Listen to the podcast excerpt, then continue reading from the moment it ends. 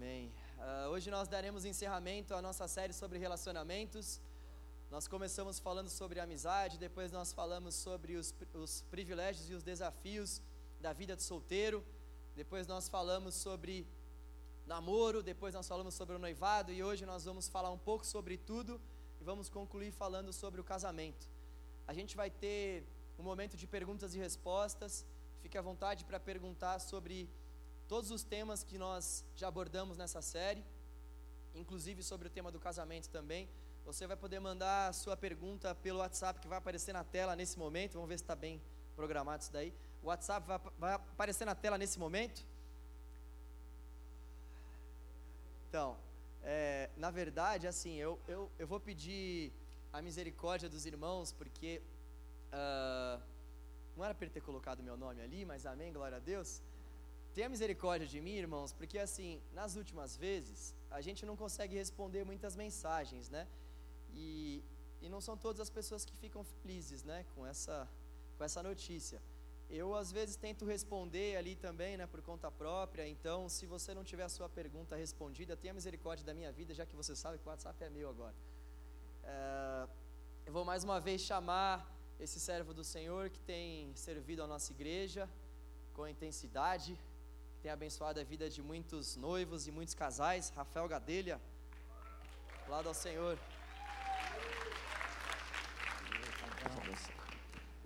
Por favor, tome as honras. A paz, queridos. Teve tanta reclamação que falaram, olha, volta lá para ver se você consegue corrigir. Não é? Ah, na verdade, estava na programação do pastor Igor ministrar essa palavra, mas ele não esteve bem de saúde e estaria aqui. Eu falei, não, você não vai estar tá lá. Uai, é ou não é? Tá, eu ia falar, vai estar tá aí o João, mas o João desapareceu, vai estar tá lá. E no final nós vamos orar pela saúde dele. E o Senhor colocou então no meu coração, logo que nós entendemos que, é, que seria eu que traria essa palavra nessa noite, o Senhor colocou no meu coração dividir com João. E o Senhor testificou no coração dele de fazermos esse momento de perguntas e respostas. Eu acho que nós estamos em igreja, na liberdade, e é uma oportunidade muito rica essa questão de perguntas e respostas. Então, pode mandar o que você tiver no coração, é, eu sugiro para nem escolher tema, então a gente vai responder na ordem de chegada. Então, Maravilha. você vai ter agora dois minutos para mandar bala aí e nós vamos tentar ser o mais objetivos nas respostas para respondermos o maior número de perguntas possíveis. Amém? Valendo. Eu já tenho a primeira aqui já. Já? Você quer sentar? O negócio é forte, hein? dois minutos, hein? Ô, Paula, tira uma foto, vem. Bem assim, bem natural. Pera aí que eu sempre sonhei em fazer o um negócio. Pera aí, levanta, Ixi, levanta, levanta. Não, pera. Vai começar a heresia, né? Pera aí. O que, que são os seus sonhos? Bom, a primeira pergunta. Ah, peraí, vocês viram que eu não Opa. tinha duas roupas modernas na sequência, né? Eu só tinha uma, uma roupa moderna que eu usei sábado passado Hoje eu já estou, pelo menos, com a camisa para fora, mas não é aquela modernice que você vai, nó. a primeira pergunta é a seguinte: existem muitas pessoas que, que dizem que não é prudente que um cristão busque um relacionamento com uma pessoa que não é da igreja. Por que você acha que isso não é prudente? Quais são os motivos? Uai, que está na Bíblia. Simples assim, o jugo desigual, o Senhor, é, veja, eu vou colocar de forma mais amorosa possível. O jugo desigual é algo fortemente desaconselhado por Deus. Simples assim. Em outro texto ele fala: Que comunhão há com luz e trevas? Gente, simples assim. Hoje tudo jóia, maravilha, beijo na boca, tá tudo maravilha. Só que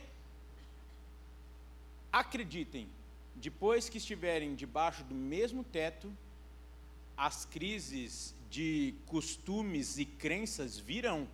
E não, nós não estamos aqui falando, não, se você não casar com um crente ou com uma crente, nossa, você vai para o inferno. Não estamos falando isso. Você não vai para o inferno porque casou com um não crente.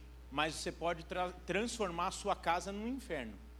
Nós não estamos falando de questão de salvação. Nós estamos falando de um conselho de Deus. Não se case em julgo desigual. Com todo o respeito do mundo, eu vou falar algo agora. Quando vocês tiverem filhos e o filho tiver doente, o que, que vocês vão fazer? O pastor vai lá orar na UTI, o padre vai benzer, o pai de santo vai dar um passe. O que, que vai acontecer? Vai virar uma salada. Vocês muito provavelmente vão criar um esquizofrênico espiritual chamado filho. Porque ele não vai conseguir ter um norte de direção de falar, isso é certo. Não, ele vai falar, tudo é certo. E não é, a gente sabe, não é tudo certo. Então, vai ser muito complicado uma casa nesse sentido. Então, é, Jesus falou, e aí então, porque Jesus falou, eu vou fortemente aqui, eu vou, eu vou confirmar, olha, quem sou eu, né? Confirmar o que Jesus falou. Eu vou confirmar o que Jesus falou no gabinete. Muitas moças têm nos procurado falando, eu não aguento mais.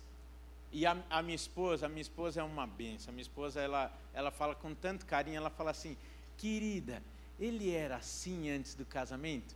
Aí a moça responde, era. Daí ela fala, então, você não tem o que fazer, você não tem o que reclamar, hora que melhora. É isso aí, está respondido. É, como suportar um namoro santo e longo, considerando que hoje em dia as pessoas namoram por anos e na época de Jesus nem havia namoro? Opa! Segura opa, essa bronca aí. É, não é que não havia namoro, né? É que aí vem o que nós falamos há duas semanas atrás. O que, que é o namoro? É se conhecer. O problema é que o pessoal. Está gravando? Não vai para o site, não, né? Melhor não, né? Tem criança? Tem. Estou vendo uma aqui, estou vendo duas, mas não sabe o que, que é isso. Né? É, por amor a duas, então eu vou, eu vou puxar o freio de mão. Mas o pessoal quer conhecer todo, todo o mapa corporal não é verdade? E não quer conhecer a pessoa de fato. Qual que é a pergunta mesmo?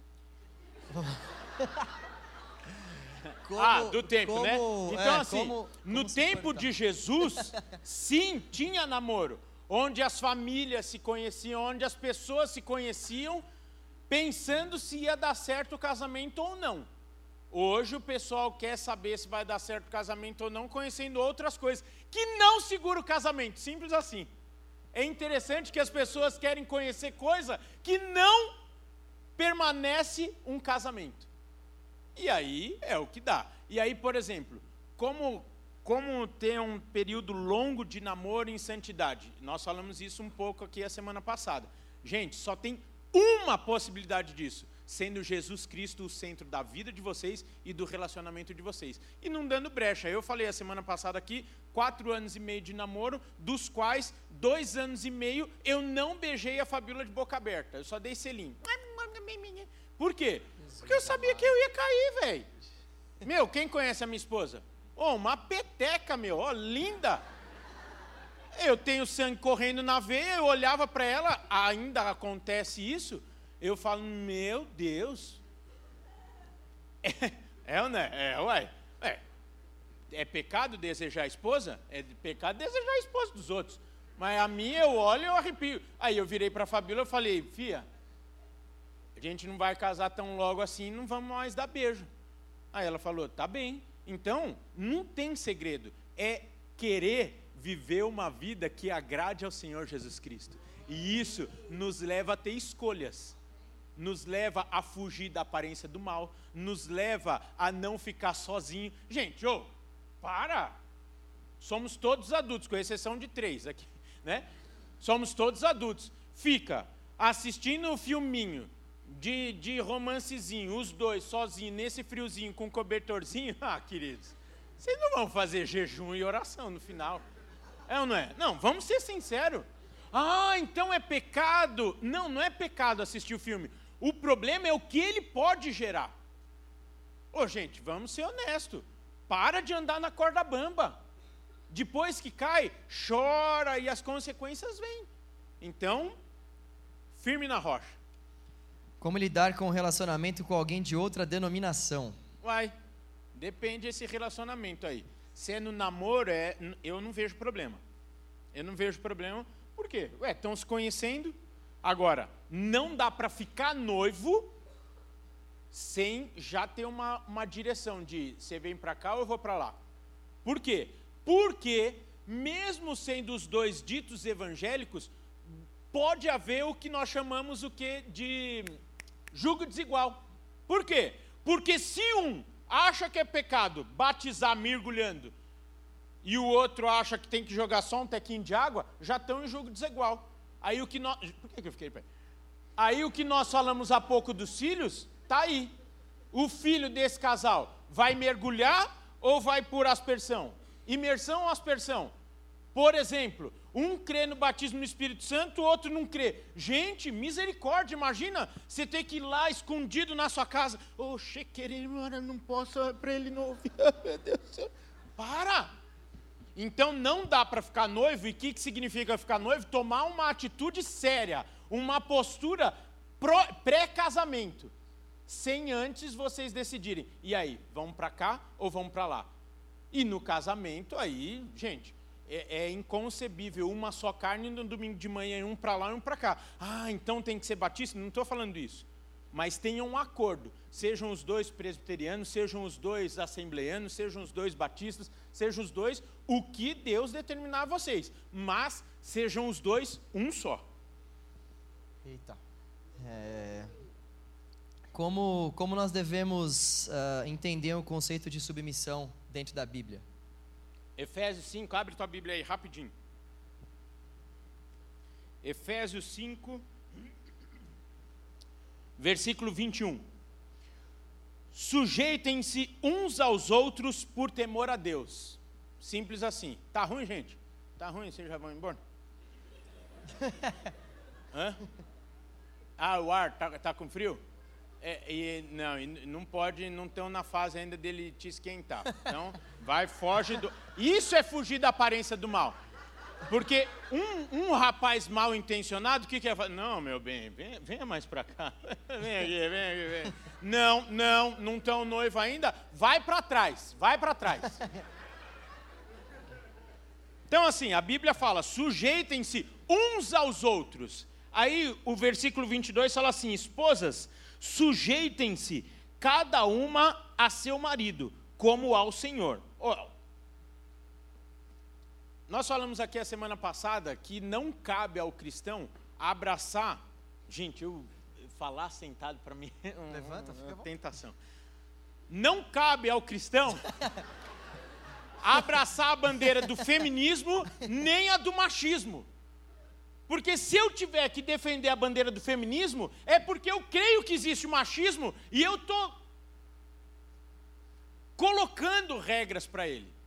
E a Bíblia, o versículo 21 que nós acabamos de ler, é nítido falando: sujeitem-se uns aos outros. E aí, isso traz uma igualdade onde quebra e derruba essas bandeiras, falando: não existe feminismo nem machismo, existe igualdade entre todos diante de Deus. Dentro dessa igualdade, cabe, por ordem e decência, uma casa andar de forma saudável, uma função para cada um. Nós temos empresários aqui, temos funcionários de grandes empresas, todo mundo é o presidente da empresa? Todo mundo é o diretor de marketing? Todo mundo é o diretor financeiro? Todo mundo. Gente, e aí, tudo bem, aí você vai falar, ah, mas o presidente é mais importante. É, mas o presidente não adianta nada se não for o cara lá da ponta. Não adianta nada o presidente ser um cara top e o vendedor dele lá da ponta que vai entregar o serviço final for um cara meia boca. A empresa inteira é comprometida. E é exatamente o que o Senhor traz.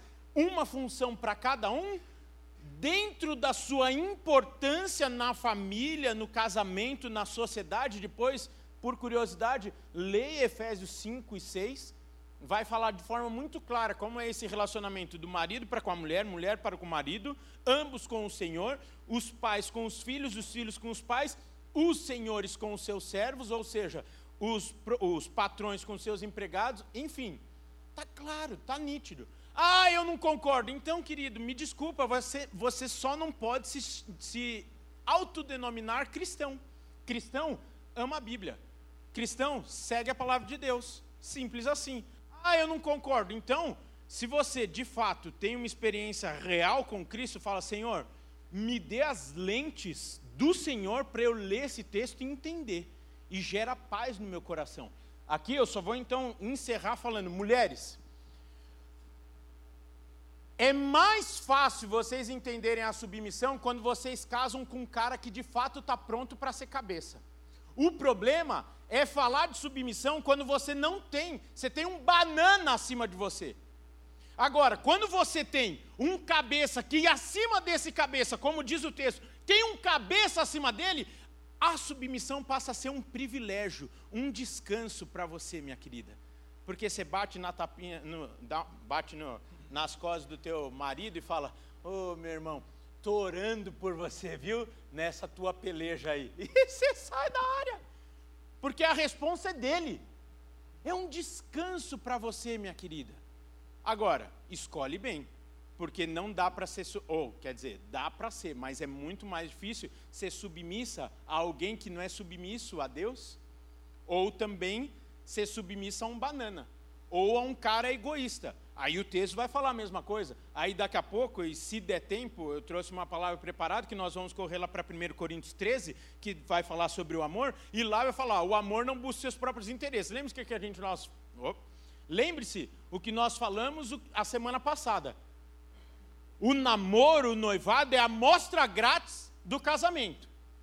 Meu, hoje, o cara é egoísta, vai ser difícil você se submeter a ele. Impossível? Não, porque está na palavra, mas vai ser difícil. Portanto, minha amada irmã, entenda a submissão como um papel, um privilégio, um descanso, mas tudo isso com um bom norte. Por isso, da importância assim enorme de uma boa escolha. Tem mais pessoas perguntando sobre essa questão aí de submissão. Acho que é interessante a gente falar que o conceito da Bíblia também para submissão é um conceito mútuo, assim como ele falou, né? O começo do versículo vai falar para as mulheres se sujeitarem aos homens, mas um pouco mais para baixo, mulheres, vocês têm um argumento fantástico.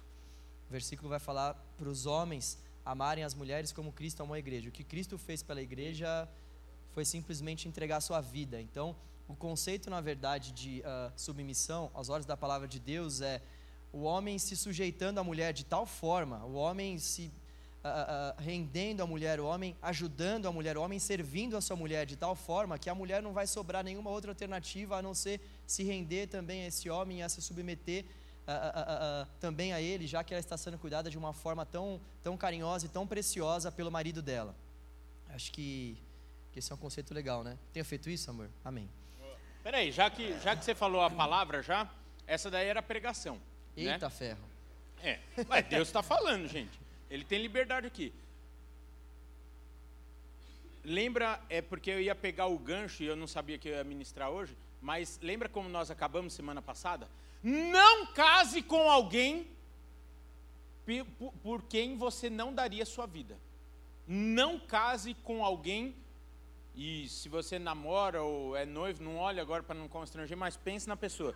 Se você não entregaria sua vida por ela, não se case. Por quê? Porque, como o João acabou de colocar, esse é o padrão de Deus. O padrão de Deus, e aí faz todo sentido a submissão ser um descanso, porque o padrão de Deus é: homem, ame de forma tão intensa a sua esposa como Cristo. E o padrão é simples. Ele morreu para que a igreja tivesse vida. Por isso, nós, a igreja, nós, a noiva, temos esse privilégio, temos esse prazer de ser submissa a esse Deus. Por quê? Porque, primeiro, ele se deu, e a palavra também diz que ele não muda. E se você tem tido experiência com Deus assim como eu tenho tido, eu sou prova de que ele não muda e continua se entregando por mim. Ele continua pagando preço pelos meus pecados, pagando preço pela minha restauração, continua sendo a minha esperança, a minha vida, a minha perspectiva, o motivo da minha razão. Tu, tudo isso, o que, que tem a ver? Com submissão. Eu, como igreja a Deus, submisso, reflexo de um amor primeiro que se entregou por mim. Aí a submissão fica fácil. Boa, Verdade. João. Vai assumir o curso de nós? Dá não, tô com muita coisa aqui já. É... tem, tem uma pergunta aqui um pouco engraçada. Uh, a gente está juntando dinheiro para casar, no entanto, os meus pais vivem pedindo dinheiro para nós. Como devemos agir? Vamos para a próxima. Ó, gente, não, ó. Traz os pais para o culto da Bel aqui ou não? Não. Olha, o meu pai morreu, faleceu, para não ficar pesado, né? Meu pai faleceu exatamente um ano antes do meu casamento. Meu pai faleceu dia 4 de setembro, eu casei dia 8 de setembro.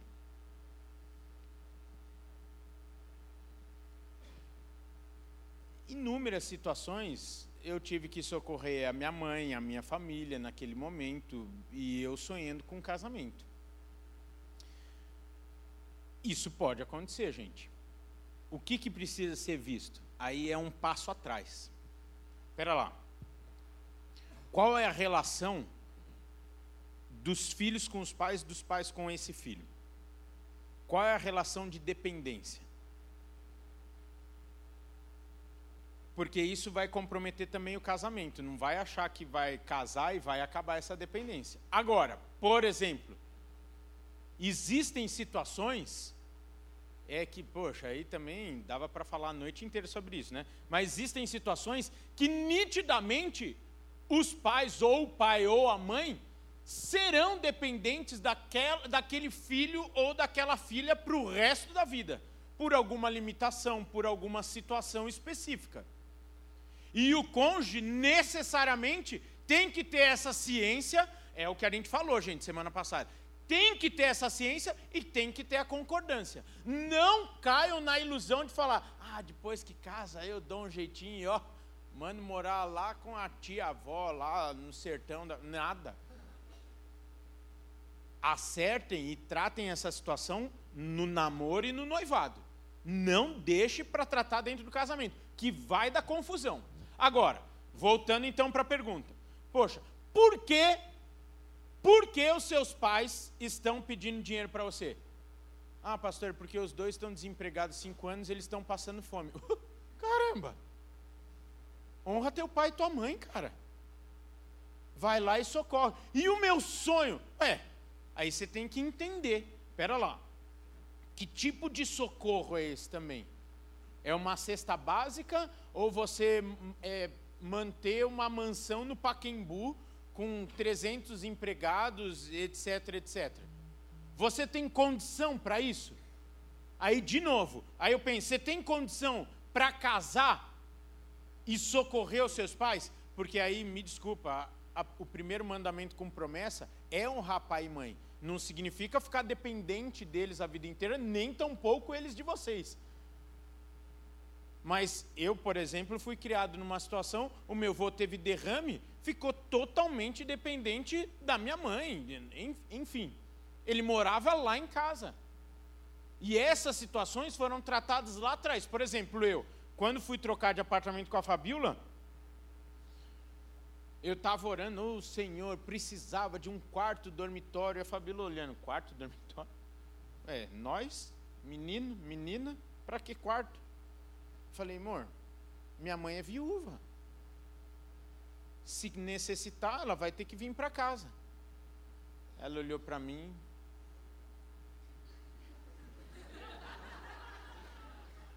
Aí eu falei, não temos acordo nisso? Ela falou, temos. De fato, isso foi tratado lá no namoro. Você gostaria disso? Olha, neste momento que nós estamos vivendo, talvez não encaixaria tudo. Sentamos, acordamos e por que, que não deu problema? Porque nós tínhamos já acordado isso lá atrás. Então hoje, esse casal tem que ir lá, sentar com esses pais e falar: qual é.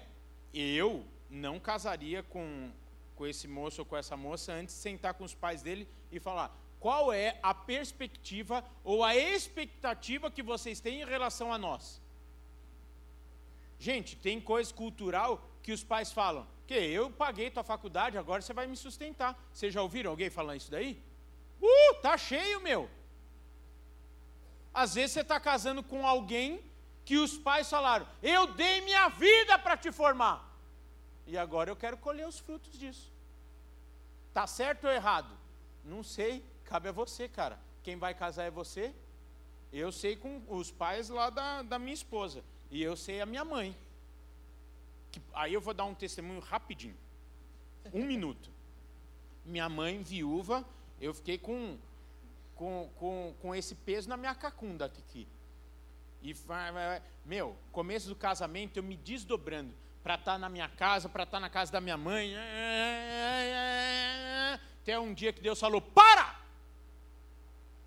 Quem que é o marido das viúvas? Eu falei: O senhor. Eu sou o marido da tua mãe. Para de tomar o meu lugar na vida dela. Quando eu dei um passo para trás na casa da minha mãe, ela começou a viver muito melhor, porque ela começou a viver a palavra. Deus, o marido dela. Então, gente, sempre, vai por aqui que, que dá certo. Não dá mais tempo para a gente falar sobre isso, qualquer coisa no final eu estou à disposição. Amém? Sexo... As perguntas estão sendo respondidas ou não? Podem tá. mandar mais aí, gente. Está acabando. Sexo depois do casamento civil e antes da cerimônia religiosa. Pode? Ué, depende do que é mais importante para você, Deus ou os homens. você quer estar em paz com Deus ou com os homens? É, de fato, por óbvio, o casamento religioso vem depois do casamento civil. Mas para mim o que mais vale é a bênção do Senhor e não estar em paz com os homens. Se o namoro não está sendo conduzido de maneira muito santificada, terminar é uma solução para que os dois sejam individualmente santificados? Não. Se você não conseguir, termina. Agora, o que precisa é o que a palavra de Deus diz: para, se arrepende, confessa, deixa e segue. Agora, se você fala, meu, não dá, essa mina fica me tentando. Então, eu acho que ela não é nem a mina para você casar. Ó, de novo, hein, eu vou falar um negócio aqui com todo carinho no coração, tá bom? De novo, eu vou falar como se eu estivesse falando com os meus filhos. Não que eu estou falando que vocês são meus filhos, mas como eu falaria com os meus filhos. Gente, presta atenção num negócio chamado sexo antes do casamento. A gente falou a semana passada. Isso daqui é um pedacinho de metal fronte à aliança que você tem com um Deus que deu a vida dele para com você.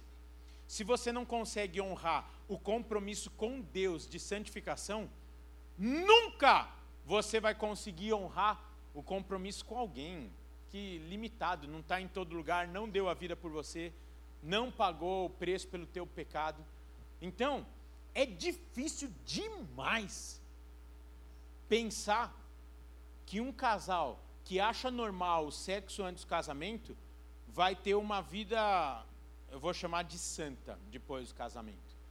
De novo, namoro e noivado, amostra grátis do casamento. Se você, ou seu namorado, ou seu noivo não consegue ser fiel a Deus, não vai ser fiel. Você está você tá entrando na possível fila.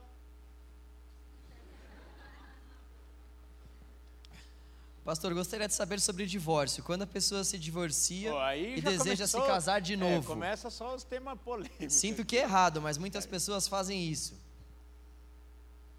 Se divorcia para casar de novo? É. Uai.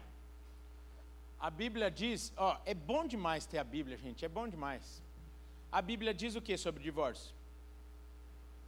Deus odeia o divórcio. Simples assim. Deus odeia o divórcio. O problema que está por trás dessa, pergunta aí, veja, não estou julgando quem fez a pergunta, mas o problema que está por trás é que hoje as pessoas, inclusive dentro de, da igreja, se casam pensando em se separar. As pessoas dentro da igreja falam: se não der certo, eu tenho o direito de ser feliz. Sim ou não? É o que hoje a gente ouve aí, gente. Agora, alguém que entra já com essa predisposição, me desculpa, não está pagando preço pelo outro. Não está abrindo mão dos seus próprios interesses pelo outro. Não está vivendo a relação que é o modelo do marido para com a mulher, Cristo com a igreja. Você vai pegar os motivos de divórcio, tudo banal. Tudo banal. Qual é a, a maior causa de divórcio hoje, dentro e fora da igreja? Qual é? Finanças. Finanças! Como resolve isso? Mordomia. O que, que é mordomia? Deus, o centro. Romanos 16, 31, se não me engano. Porque dele, por ele e para ele são todas as coisas. Como nós começamos semana passada, Portanto, queridos, quer comais, quer bebais, quer façais qualquer outra coisa, fazei tudo para, para a glória de Deus. Aí você vai entender o que, que é o teu casamento, se é para a glória de Deus ou não, para que, que é a tua vida, se é para a glória de Deus ou não. Se você acha que um compromisso que você fez com Deus, com os homens, pode ficar saindo, quebrando por qualquer motivo, vai, eu vou fazer o quê? Agora, tem exceção? Tem exceção. E eu não vou falar de exceção aqui. É, no caso de um relacionamento onde há violência doméstica contra a mulher, pode oh, divorciar? Oh, oh, oh. Ó. O que, que é a carta de divórcio, que é a exceção que eu acabei de falar? A carta de divórcio, você tem que entender, lá, aí tem que ser bem contextualizado, porque depois da lei de Moisés, vieram pegar Jesus na curva. Ah, como assim carta de divórcio, hein, Jesus? O que, que Jesus respondeu? Ah, meu, o problema não é esse. O problema é o quê? A dureza do coração. Aí ele vai falar, gente, é melhor que se dê a carta de divórcio, e aí eu vou contextualizar aqui rapidinho. Carta de divórcio significa o seguinte: lá naquele tempo, a mulher que se casava se tornava propriedade do marido. E o marido podia ir comprando outras mulheres, vamos colocar assim. E aí o problema é que ele comprava uma novinha, a veinha ele ia deixando encostada. Ia deixando encostada. E essa daqui, a mais velha, virava escrava da mais nova. Começava a faltar coisa dela. E aí, Jesus entra nesse contexto e fala: olha, para viver assim, é melhor que libere essa do compromisso de propriedade que ela tem a você. Veja que aí faz o sentido, então, o problema ser a dureza do coração. Dado esse panorama, rapidinho, de um minuto, eu vou pensar na violência doméstica. Olha, é um tema super complicado.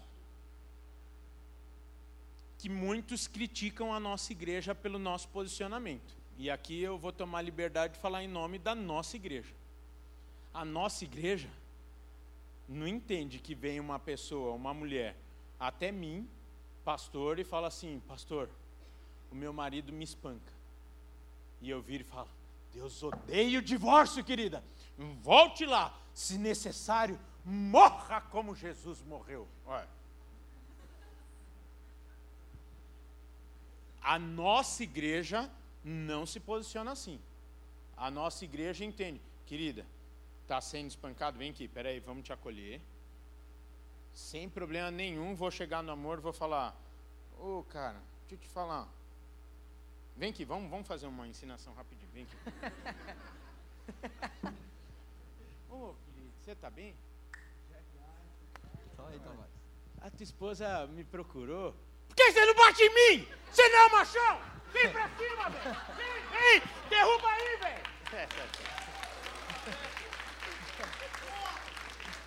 Quer, quer o seguinte, doeu? É, assim é. Nunca faça isso, você entendeu? Nunca faça isso. Não, nós vamos no amor e já teve casos que nós confrontamos, querido. Nós recebemos a informação de que você está agredindo sua esposa.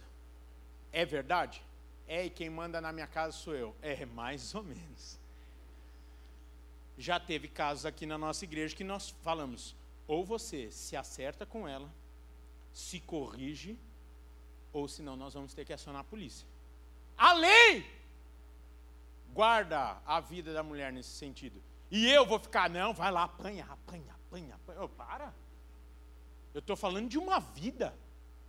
Aí, de novo, qual princípio vale mais? Uma vida pelo qual Jesus Cristo pagou o preço, morreu na cruz? Ou não, vai lá, sofre, não está na Bíblia, sofre por amor a Jesus. Não, para, gente. Isso, na nossa visão, é ignorância. Princípios. Lei da vida, tem advogado aqui? Qual que é o pri principal? O primeiro princípio do direito é preservar a vida. E será que de Jesus também não é? Qual o limite do contato físico no namoro? É, o, o de dois metros. Gente, de novo, cada um conhece o seu limite. E não vem você com gracinha falando, não, me garanto, posso ficar pelado que não vai acontecer nada. Ah, só se você, só se você tem problema. Não, não é? É, ué, ora. E não fica testando. Vamos ver até onde é que a gente aguenta? Véi, isso daí não vai dar certo. Eu, com dois anos de namoro, descobri que o meu limite era dar um selinho. Depois do selinho, eu ia avançar o sinal. De novo. Gostei do padrão de um casal aqui. É um casal que quer agradar o Senhor Jesus Cristo. Aí você tem que saber quem que você quer agradar, a si mesmo, o seu pretenso cônjuge ou Jesus Cristo, que morreu na cruz do Calvário por você, deu sua vida. É. Uai, depois do casamento, gente, vocês vão poder se lambuzar com esse negócio. Vão fazer o que for. Até lá, eu gostei demais do padrão de um casal que chegou ao meu conhecimento, que se beijam uma vez por mês só. Isso porque foi uma exigência do rapaz. Que ele falou: ah, ah, ah, vou ficar na secura. Depende, o que é secura para você? Porque namoro é para se conhecer, não é para beijar. Aí você vê que é, é, são os conceitos, são as estruturas. Eu acho que um limite saudável não é pecado andar de mão dada. Agora, na frente dos outros, eu já falei semana passada, e vocês podem me chamar de quadrado. Maior prova de amor que você pode dar ao seu noivo, namorada, etc., é você não expor ele ou ela para toda a igreja, para a sociedade na frente de todo mundo, não se beije, não se agarre, etc, etc. Ah, então a gente faz isso sozinho? Não, porque é perigoso.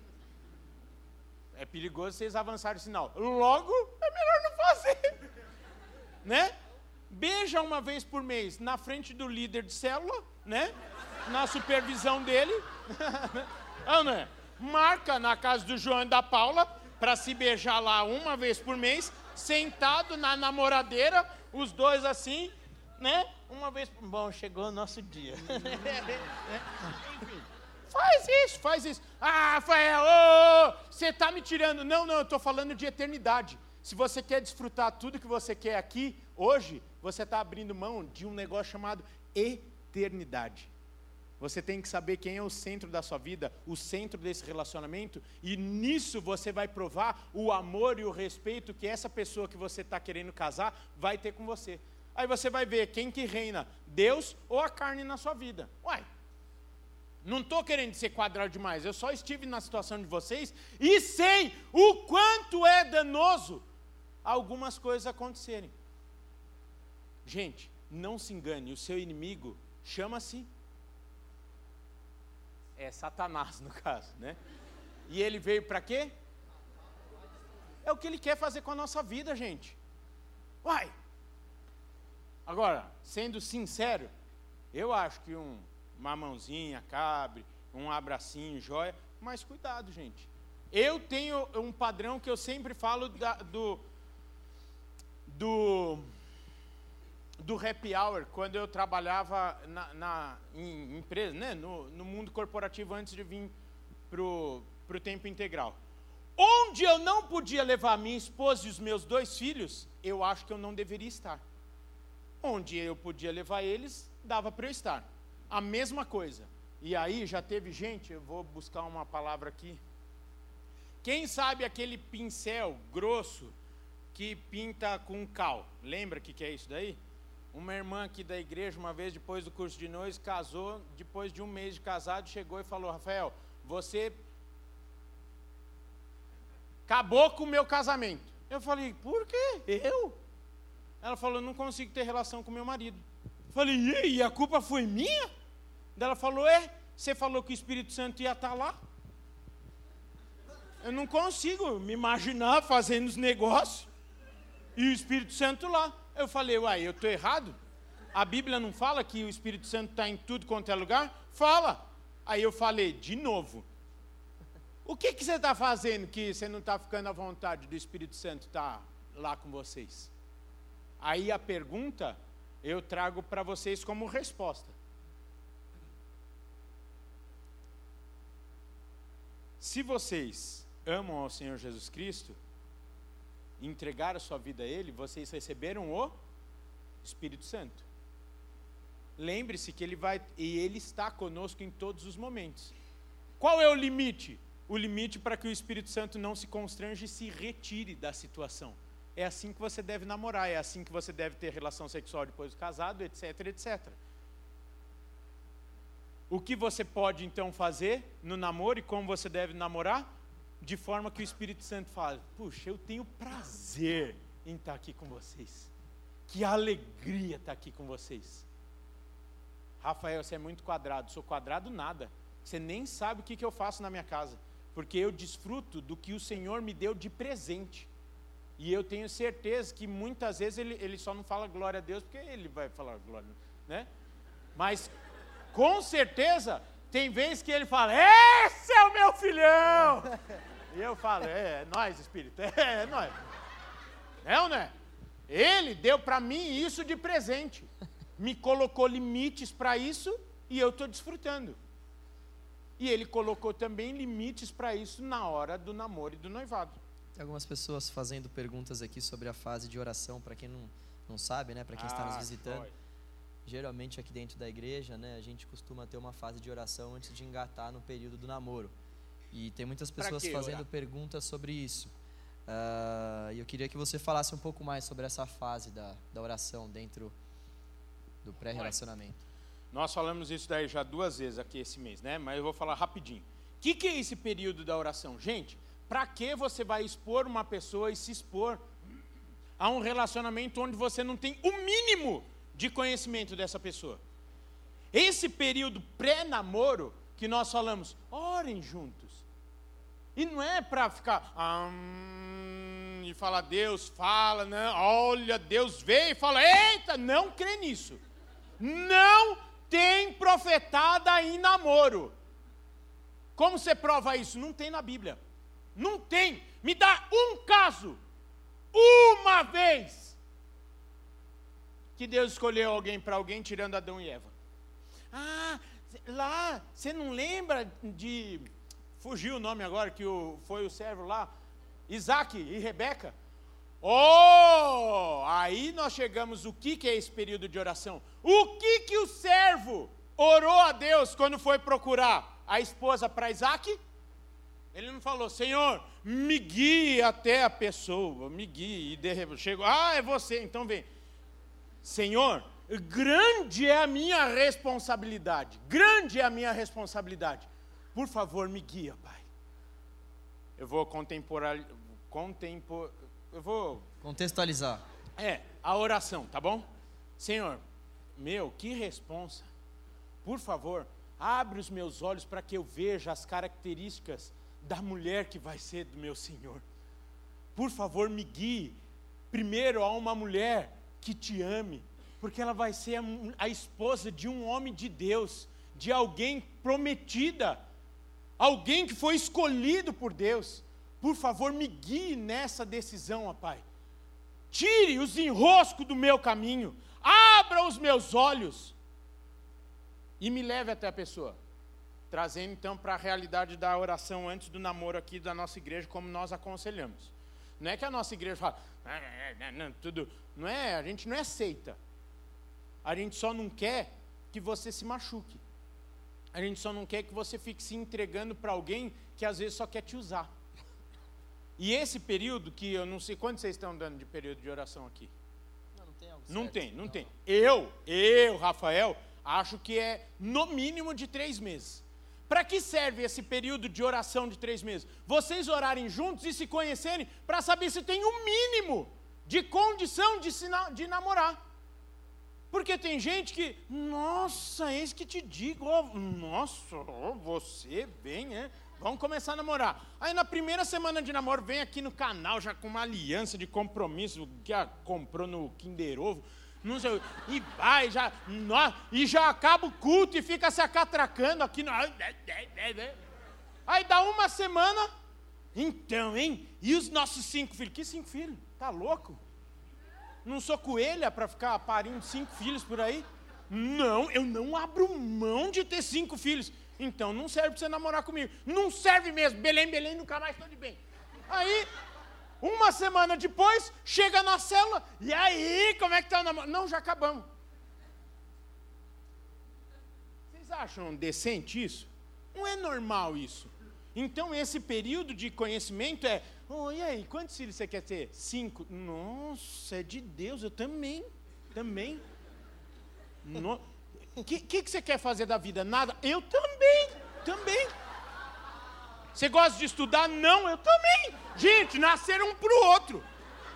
Eu, eu, eu, Rafael, eu antes de me apaixonar pela Fabiola, eu fiz a listinha na igreja que eu frequentava, na adolescência me incentivaram a isso e eu quero incentivar vocês aqui.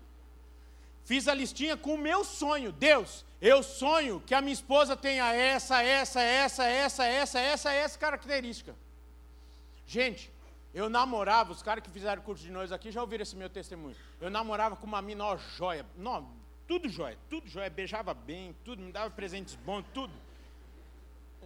Mas a escolha do cônjuge é uma escolha racional, não é emocional.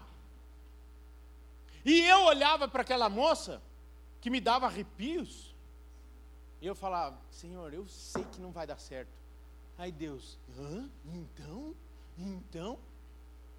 Fui lá, terminei. Três dias de cama, João. Três dias. Ligava o pastor da igreja, Rafael, não, não quero. Né?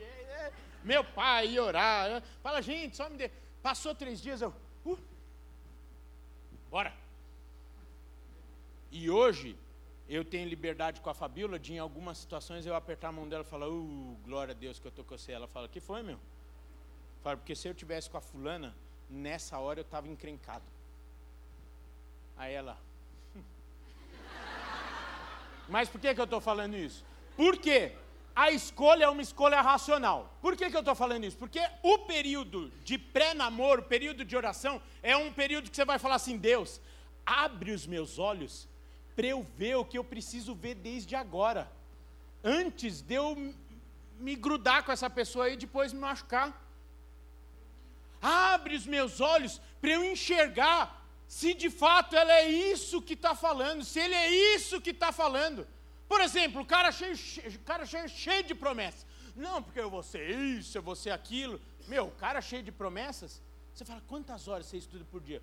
Um, uns 20 minutos. Mentira! O cara não vai chegar lá. O cara que vai fa falar, vou te dar uma vida de princesa e trabalha menos de 8 horas por dia, é mentiroso. O cara que fala, não, ser missionário, ser pastorei, que, joia. E não ora, não jejua, não fala, fica faltando na igreja por qualquer. Mentiroso! E é interessante você ter esse básico conhecimento antes de assumir qualquer compromisso com essa pessoa e ser rotulado e rotular a pessoa também diante da sociedade, da igreja, não sei o quê. E não vem me falar que a igreja é maldosa que a igreja fica falando, nossa, tá rodada essa daí. Você que namora e desnamora, namora e desnamora, namora e desnamora, namora. Se você fizesse um período desse, de oração, de vocês buscarem a paz de Deus, a direção, a confirmação, antes de vocês se assumirem diante da sociedade, vocês não iam ficar sendo rotulados. Parece cartão fidelidade, um monte ia, vai dando cartãozinho lá, no décimo você ganha. Oh, para! Amém? Ficou confuso? Não, não, ficou, deu né? pra... É, eu vi, ficou. Não, deu para entender. É como saber qual a hora certa de terminar o namoro? Uai, quando não tem mais paz, alegria, quando você não vê Deus naquele negócio lá, quando você não tem mais alegria de ligar, oh meu Deus do céu, já deu. alô, alô, alô, alô, e aí, já acordou? Não, não acordei. Oh, mas eu estava com saudade de ouvir tua voz. Ó, Rafael, isso é paixão, não é? É. Quem falou que paixão tem que passar? Paixão é forte passageira? É. Mas o dia que você perder o brilho no olhar por alguém que você quer casar e você nem casou, nem casa. O dia que você não tiver mais prazer em estar com essa pessoa de manhã, tarde e noite, não casa. O dia que as ideias não batem mais, não case. O dia que Deus não for o centro desse relacionamento, não case. O dia que você começar a perceber mais as pessoas que passam do que a pessoa que está do seu lado, não case. E, quer dizer, não case, é, termina. O dia que as ideias não batem mais, termina. Ah, Rafael, você está falando muito para terminar. É, porque o namoro é para isso, porque depois que casar não pode mais terminar. Então, se tiver que terminar, termina agora, no namoro, no noivado. Uh... Se você não concorda, você pode dar a sua não, versão. Não, concordo, claro, eu tô... É porque tem muita coisa aqui que estão perguntando, eu estou tentando condensar tudo, comprimir tudo aqui para te perguntar. É, vamos lá. Ah, vocês podem responder também, viu? Vai.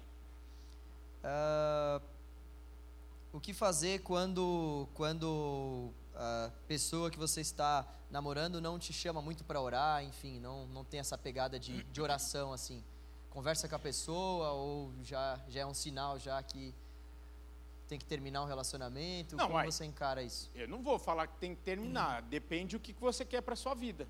Por exemplo, se for uma moça, lembre-se que esse cara aí que não é muito chegado a orar, vai ser o seu cabeça, vai ser o sacerdote da sua casa, vai ser o seu provedor, e provedor é financeiro, emocional e espiritual.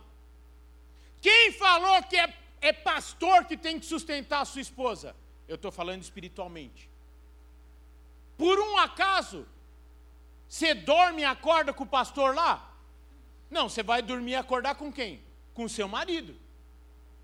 Então, quem é o mais indicado a te levar diariamente à presença de Deus através da oração, da ministração da palavra, etc, etc?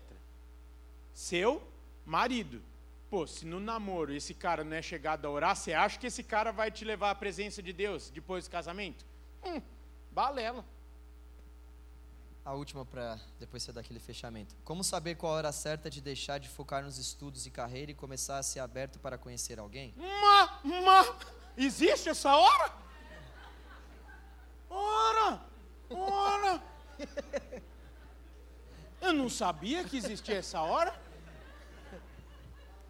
Ora, aí você vai falar, ô Rafael, você casou então depois que terminou tudo? Não, eu, eu acabei a faculdade, passei na OAB e casei. Ah, então, e aí? Ué, eu consegui conciliar tudo isso. Mas existem prioridades na vida. E a Fabiola respeitava a prioridade de estudo. Por quê? Porque ela também era a maior interessada que eu estudasse, para que eu fosse bem sucedido e comprasse as bolsas para ela. Agora, quer inverter tudo esse trem? Pague o preço para isso. Ah, não, nosso amor está acima da nossa carreira. Tá bom? Lá numa casinha de sapê. Não vai, não vai morar na cobertura na Bela Vista. Aí entra muito a questão cultural. Entra demais a questão cultural, que nós lá, por exemplo, no curso de hoje chamamos de herança familiar. Por quê? Cada família dá um valor para determinada coisa. Por exemplo, você pode estar namorando com uma pessoa, filho de um milionário, que não acabou o primário. E esse milionário, não estou falando que todo milionário que não acabou o primário não valoriza o estudo, não estou falando isso. Mas esse milionário pode falar assim: não, mais vale você aprender comigo do que estudar. Ele está errado ou, ou certo? Eu vou falar que o cara está errado ou certo, é a experiência dele. O cara deu certo. Onde que eu quero chegar com isso? Aí esse cara está lá, na pegada do pai dele. Aí vem uma moça, filha de um professor universitário, pós-doc em Harvard. Ela vai virar e vai falar: e aí? Trabalhar? Não. Você vai trabalhar depois que você fizer sua graduação, pós-graduação, mestrado, doutorado, pós-doc, sanduíche em, fora e volta, e aí a gente vai buscar alguma coisa. Quem está certo, quem está errado? Cultura diferente. E vocês vão precisar encaixar, falar, olha, querida, deixa eu falar. Será que se a gente não fizer um acordo desse, chegar num equilíbrio assim, já é pronto, resolvido. Uma vez uma pessoa muito próxima de mim terminou um relacionamento porque o cara o cara não quis pagar o preço por um, um emprego que daria uma condição muito boa para ela. Eles ainda namoravam, não eram nem noivos. Aí quando ela terminou, eu falei, por que, que você terminou? Ela falou, meu, um empregaço. E só porque o cara ia ter que trabalhar 10 horas por dia, ele largou. Aí eu virei e falei, nossa, mano, que mina, hein? Como é que fala? É, capitalista. Nossa, você tá louco, essa mina é do capeta, não sei o quê. Aí fui, aí passou uns dias, tava eu pensando e falei, não é que ela tá certa?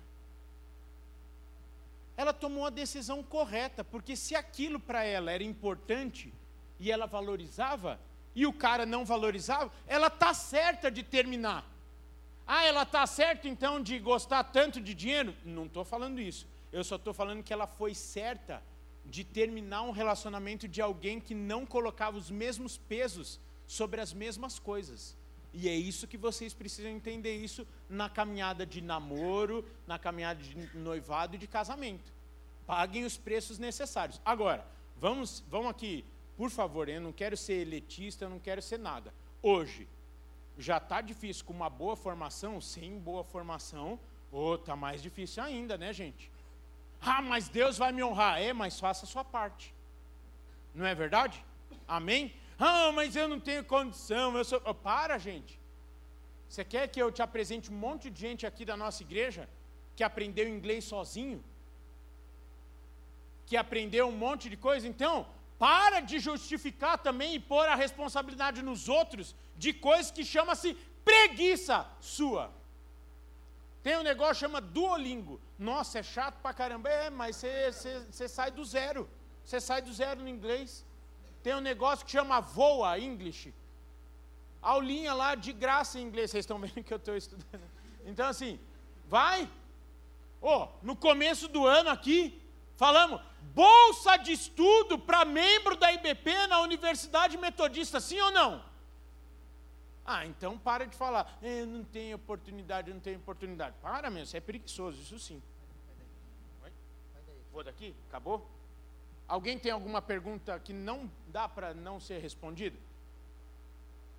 Qualquer coisa, então vocês me procuram aqui no final, procura o João, procura Paulo, toda a equipe. Amém? Eu vou falar em dois minutos. O que eu já falei semana passada e falei hoje. Cara, esse negócio de casar é coisa séria. E Deus está com você nessa parada. Que Ele sonhou isso para você, sonhou isso para mim. Ah, então eu tenho que casar? Não, você não tem que casar. Mas se você fala, Senhor, eu quero casar, Ele é o maior interessado de falar, então vamos junto, conseguir alguém joia. Ué, Rafael, você acabou de falar que eu que escolho. É, mas se você tem Deus, tem o Espírito Santo, Ele vai te guiando.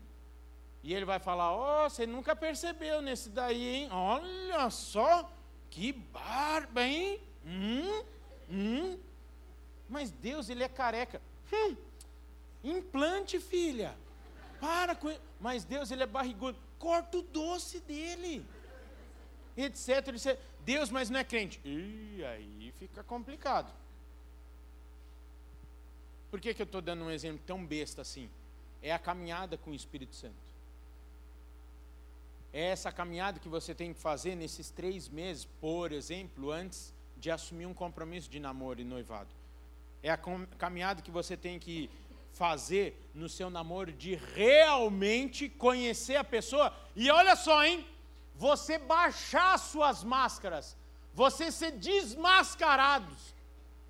Sabe por que o meu relacionamento com a Fabíola deu tão certo? E eu espero que não seja o exemplo de ninguém aqui, porque eu comecei a namorar com a Fabíola na mesma semana que eu descobri porque o meu pai, que era a pessoa que eu mais amava, estava com câncer e muito provavelmente ele morreria em breve. Eu sentei para namorar, para pedir ela em namoro, na frente do Viena, do Shopping Morumbi, comprei um copo de água, sentei e ficamos das seis da tarde até a hora do shopping fechar e eu falando, meu, lá em casa, por quê? Eu estava tão estressado na situação, estava tão é, aberto, entre aspas, desesperado, que eu falei, meu, negócio é o seguinte, lá em casa a gente vende o almoço para comprar janta, meu, eu ganho isso, isso, isso, isso, isso, e a Fabíola ficou só me olhando. Aí chegou no final, falei, vamos embora? Dela, vamos. Aí chegou na porta da casa dela, falei, você não vai falar nada dela? O que, que você quer que eu fale? Né? A menina estava desesperada, apavorada. Eu falei, a gente vai namorar ou não vamos namorar? Dela, não, vamos. Ficou quase ali, né? Por que, que eu estou dando esse exemplo? Ali, por conta daquela situação, não estou me fazendo de perfeito. Eu estou reconhecendo que foi por conta daquela situação. Por conta daquela situação, eu abri toda a minha vida para ela eu me desmascarei total. Eu não tive a oportunidade de, de ser o posudão, de falar, não, oh, veja bem, não, não, primeiro encontro, levar aonde que é bom levar? Não sei, né? Outback é bom levar? Mas sai com bafo de cebola?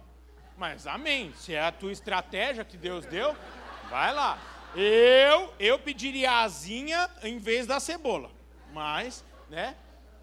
Não, mas é estratégia. Deus deu para cada um uma estratégia. Né? Eu, Deus me deu uma estratégia de um copo de água no Viena, no Shopping Morumbi. Permita a pessoa te conhecer e conheça a pessoa. E depois que casar, querido, eu, vou, eu já falei quatro minutos, então eu vou encerrar agora. Depois que casar,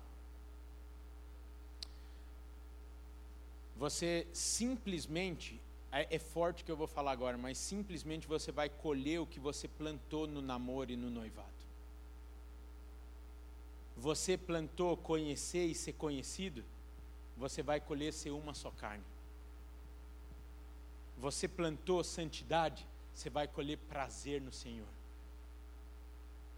Você plantou uma busca, uma comunhão com Deus junto com essa pessoa, você vai colher um lar de paz, onde Deus habita, onde Deus é o centro. Você plantou fidelidade, você vai colher fidelidade. Gente, não tem nada melhor do que você ter paz. Eu tenho paz com a Fabiola. Eu sei que ela só tem olhos para esse corpinho aqui. Rafael, como isso é possível? Eu também não sei. Deus faz milagres. E se Ele fez na minha vida, Ele pode fazer na sua também. Fique de pé, por favor. Ó, a palavra de hoje era Efésios 5, tá bem? Então eu vou pedir para que você reflita aí em Efésios 5. Amém? Mas nesse momento eu vou pedir para que ninguém saia, porque nós queremos orar por vocês. Só, logicamente, se você tiver horário, pode sair, logicamente e a começar pelo ministério de louvor aqui, a gente vai, vai abençoar a vida sentimental de vocês. Amém? É, tem que começar. Vocês estão aqui servindo, é ou não é? Eu ia, eu, ia, eu ia fazer uma coisa, mas eu não quero constranger a turma aqui. Eu ia falar, está comprometido, está comprometido, porque né, aí vai que está no período de oração lá, aí, né? Aí a pessoa, não, não estou comprometido. Aí saindo daqui, ah, você não está comprometido, né? Isso daí dá cada encrenca né? Então deixa. Deus sabe do coração de vocês e do compromisso e da aliança virtual. Então, que Deus abençoe a vida de vocês, em nome de Aliança Jesus. virtual? É, uai, porque pode não estar tá usando aqui, mas está nesse compromisso com a pessoa, entendeu? De se conhecer, de orar junto com o líder da célula, com o pastor, etc, etc, etc, etc. Feche seus olhos, querido. Sabe? Talvez você falou, nossa, esse cara é louco, meu. Se tudo que eu falei para você não serviu em nada, mas pega a palavra de Deus e ora que o Senhor não vai te deixar confundido.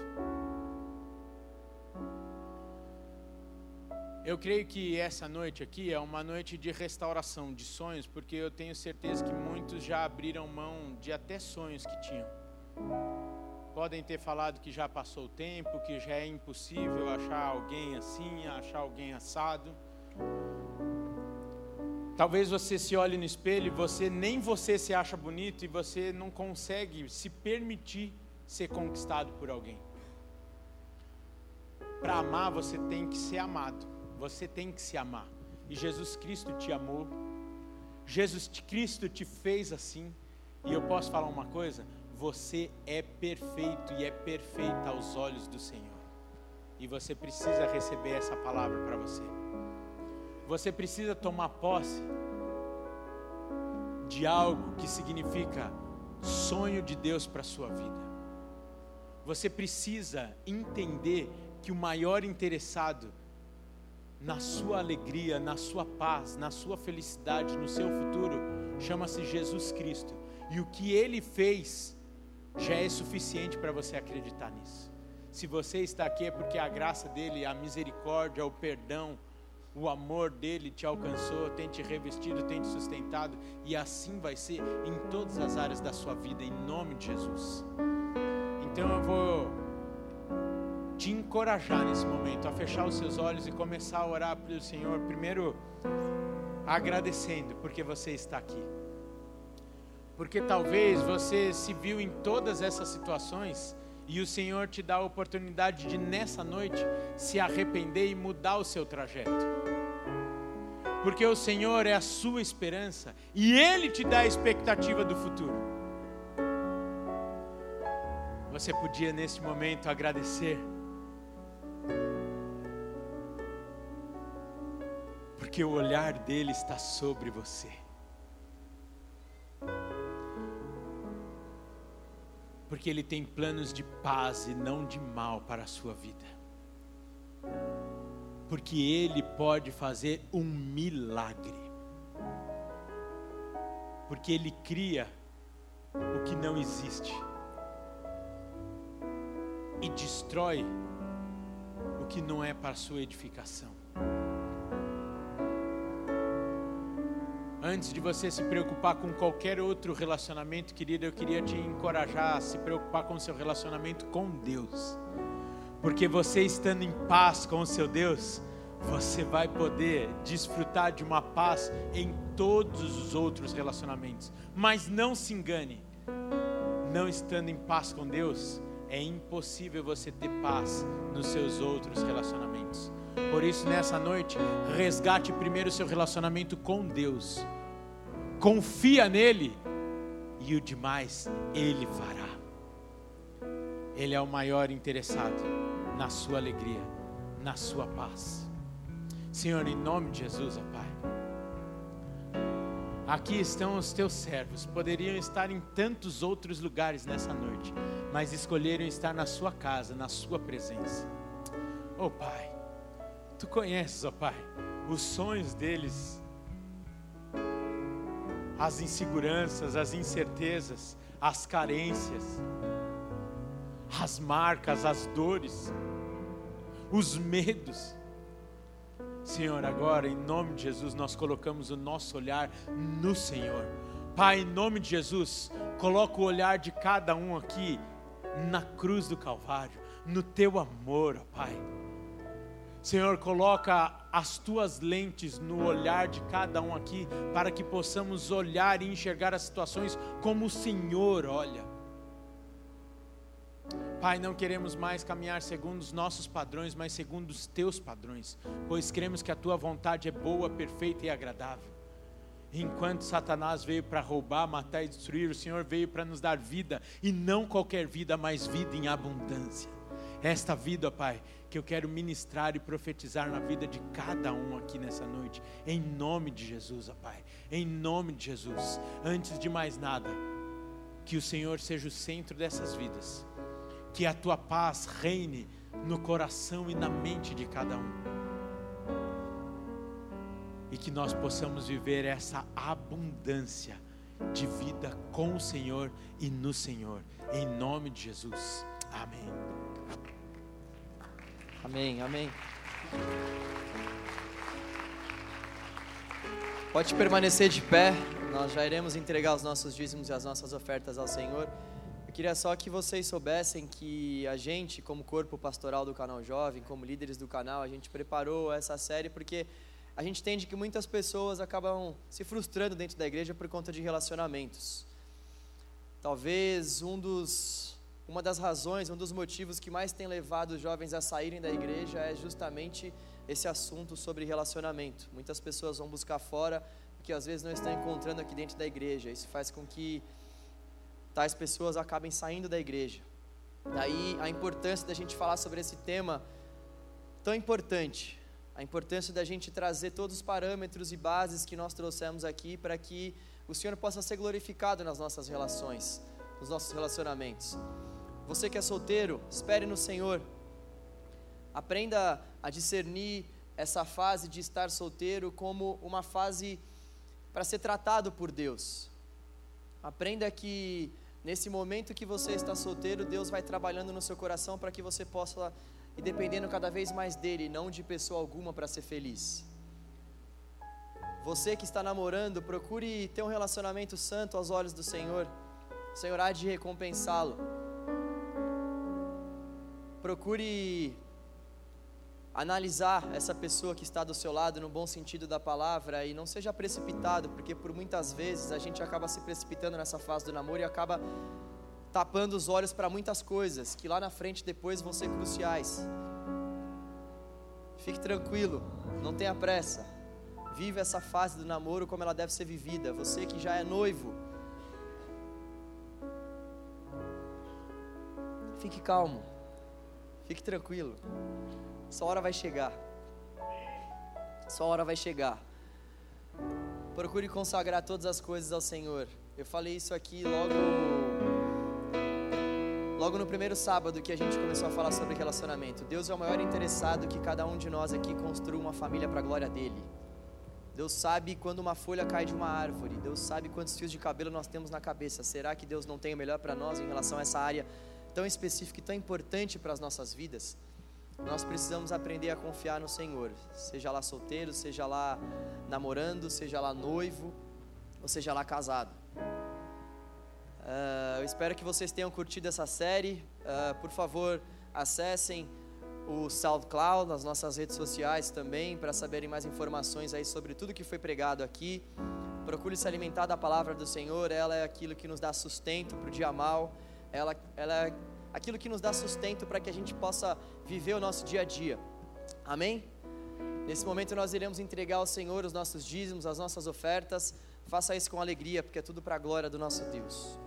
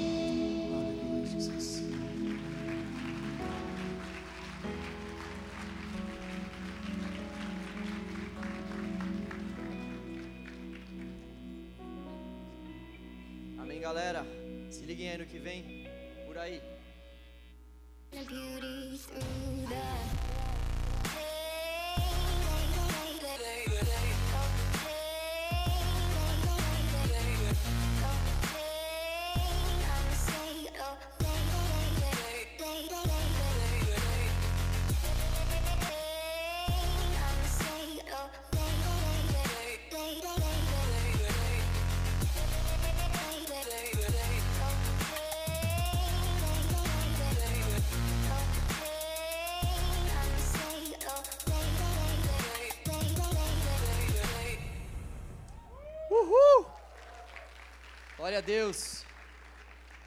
Bom, por mais um ano nós teremos os nossos cultos de sábado aqui no Culto Inteligente com muitos convidados para abençoar as nossas vidas, para a glória de Deus. Nós teremos também as quartas-feiras, momentos às 8 horas da noite no Templo 2. A partir dessa quarta-feira nós teremos aqui com a gente a Helena Tanuri, no Templo 2, então, às 20 horas, tá? Já a partir dessa quarta-feira. Já começando então o nosso Júlio Inteligente. Eu preciso dar alguns recados bem rápidos e a gente já ora para terminar. Uh, bom, esqueceram um pudim no banheiro feminino. Pois é, pediram para me dar esse recado. Você que esqueceu uma embalagem de plástico com o pudim, vá buscar o seu pudim no banheiro. Eu também queria dar um recado do nosso ministério, do nosso ministério uh, de boas-vindas aqui da nossa igreja. Se você está nos visitando pela primeira ou pela segunda vez, por favor, vai ter um pessoal que vai te receber lá do lado de fora. Você é muito bem-vindo aqui no nosso meio. Nós queremos abençoar a sua vida. Então, por favor, fique ligado que lá do lado de fora vai ter uma galera abençoada para te acolher. Nós também teremos aí fora um casal de missionários que está buscando fazer a cada dia a vontade do Senhor. Eles estão vendendo algumas pulseiras e uns colares. Então, se você puder auxiliá-los nessa causa, será muito bacana. Bacana é uma gíria bem legal, vai ser, vai ser top, vai ser supimpa se você puder ajudá-los um casal realmente de Deus que veio de longe para cá para conseguir fundos aí para o sustento missionário deles. Uh, é isso, vamos orar, agradecendo ao Senhor por mais uma série, por mais um mês, onde nós pudemos louvar o nome dEle pregar o Evangelho dEle aqui nesse lugar e, enfim, vamos agradecer ao Senhor. Deus, obrigado, Pai, porque o Senhor tem nos sustentado no canal Jovem, Senhor. Obrigado pelo privilégio que nós temos de te entregar dízimos, ofertas. Obrigado pelo privilégio que nós temos de te entregar a nossa vida, os nossos relacionamentos. Senhor, nós queremos pedir a sua condução, Pai, para todos os relacionamentos que fluírem aqui do canal jovem, que fluírem aqui da nossa igreja, Senhor, com que nós possamos ter relacionamentos saudáveis aqui na nossa igreja, Deus. Ó oh, Pai, nós te pedimos, Senhor, para que o Senhor seja a motivação principal da união de cada casal nós te pedimos, Senhor, para que a tua bênção esteja, Senhor, com cada jovem, ó Senhor, que desejar se unir aqui na nossa igreja, Deus. Nós te pedimos, Senhor, para que a sua mão esteja com cada uma dessas pessoas que estão pensando em se relacionar, com que os princípios e valores da tua palavra possam conduzir esses relacionamentos e com que o seu Espírito Santo, Senhor, possa se agradar, Pai, da forma como as pessoas têm se relacionado aqui no nosso meio, Deus. Sara, Pai, as nossas feridas, sara as feridas daquelas pessoas que se machucaram com relacionamentos passados. Ó oh, Deus, mostre para essas pessoas que tu és um Deus sarador, tu és um Deus curador e misericordioso, Deus. Nós te pedimos, ó Pai, por fim, para que o Senhor mais uma vez possa possa se manifestar a nós, Deus, ao longo da nossa semana. Nós precisamos aprender a descansar no Senhor, Pai. Solteiros, namorados, casados, noivos, todos nós aqui queremos descansar em Ti, Deus. Todos nós queremos aprender a confiar no Senhor. Por isso, nos ajude a te buscarmos no secreto. Nos ajude a termos uma vida no secreto, a te cultuarmos não somente aqui, Pai, mas te cultuarmos no secreto, Deus. Ó oh, Senhor, fale com cada uma das pessoas que estão aqui no íntimo, no profundo ao longo dessa semana. Essa é a nossa oração, Pai. Gratos a Ti nós somos porque Jesus nos salvou e nos transportou, Pai, para o reino aonde não há dor, não haverá mais morte, nem ódio, nem rancor, Senhor. Nós te ansiamos, Deus. Nós esperamos por aquele grande dia onde nós poderemos confessar face a face diante de Ti que nós te amamos, Senhor. Obrigado, Deus. Em nome de Jesus nós te agradecemos e oramos. Amém. Valeu, galera. Deus abençoe. Até mais. Vamos orar também pelo Igor. Nosso pastor está passando por um problema de, de saúde. Vamos levantar um clamor por ele. Deus, oramos a Ti, Pai, pelo Teu filho que está enfermo. Oramos para que a boa mão do Senhor esteja sobre o Igor, curando, libertando-o de toda a enfermidade, de todo o mal. Deus, Tu és o Deus de toda a cura, Tu és o Deus que é Deus sobre os médicos, sobre as enfermidades. Ó Senhor, nós pedimos agora para que o Senhor entre, Pai, intervindo nessa situação, Pai, e restaure a saúde do Igor, Senhor. Restaure as faculdades físicas dele, mentais. Restaure, Senhor, a vida do teu filho como um todo, Senhor. Nós te agradecemos pela vida do Igor que tem pastoreado esse rebanho e te pedimos, Deus, para que essa enfermidade saia da vida dele, Senhor, pelo poder que há no nome santo do Senhor. É no nome de Jesus que oramos. Amém. Deus abençoe, galera. Valeu.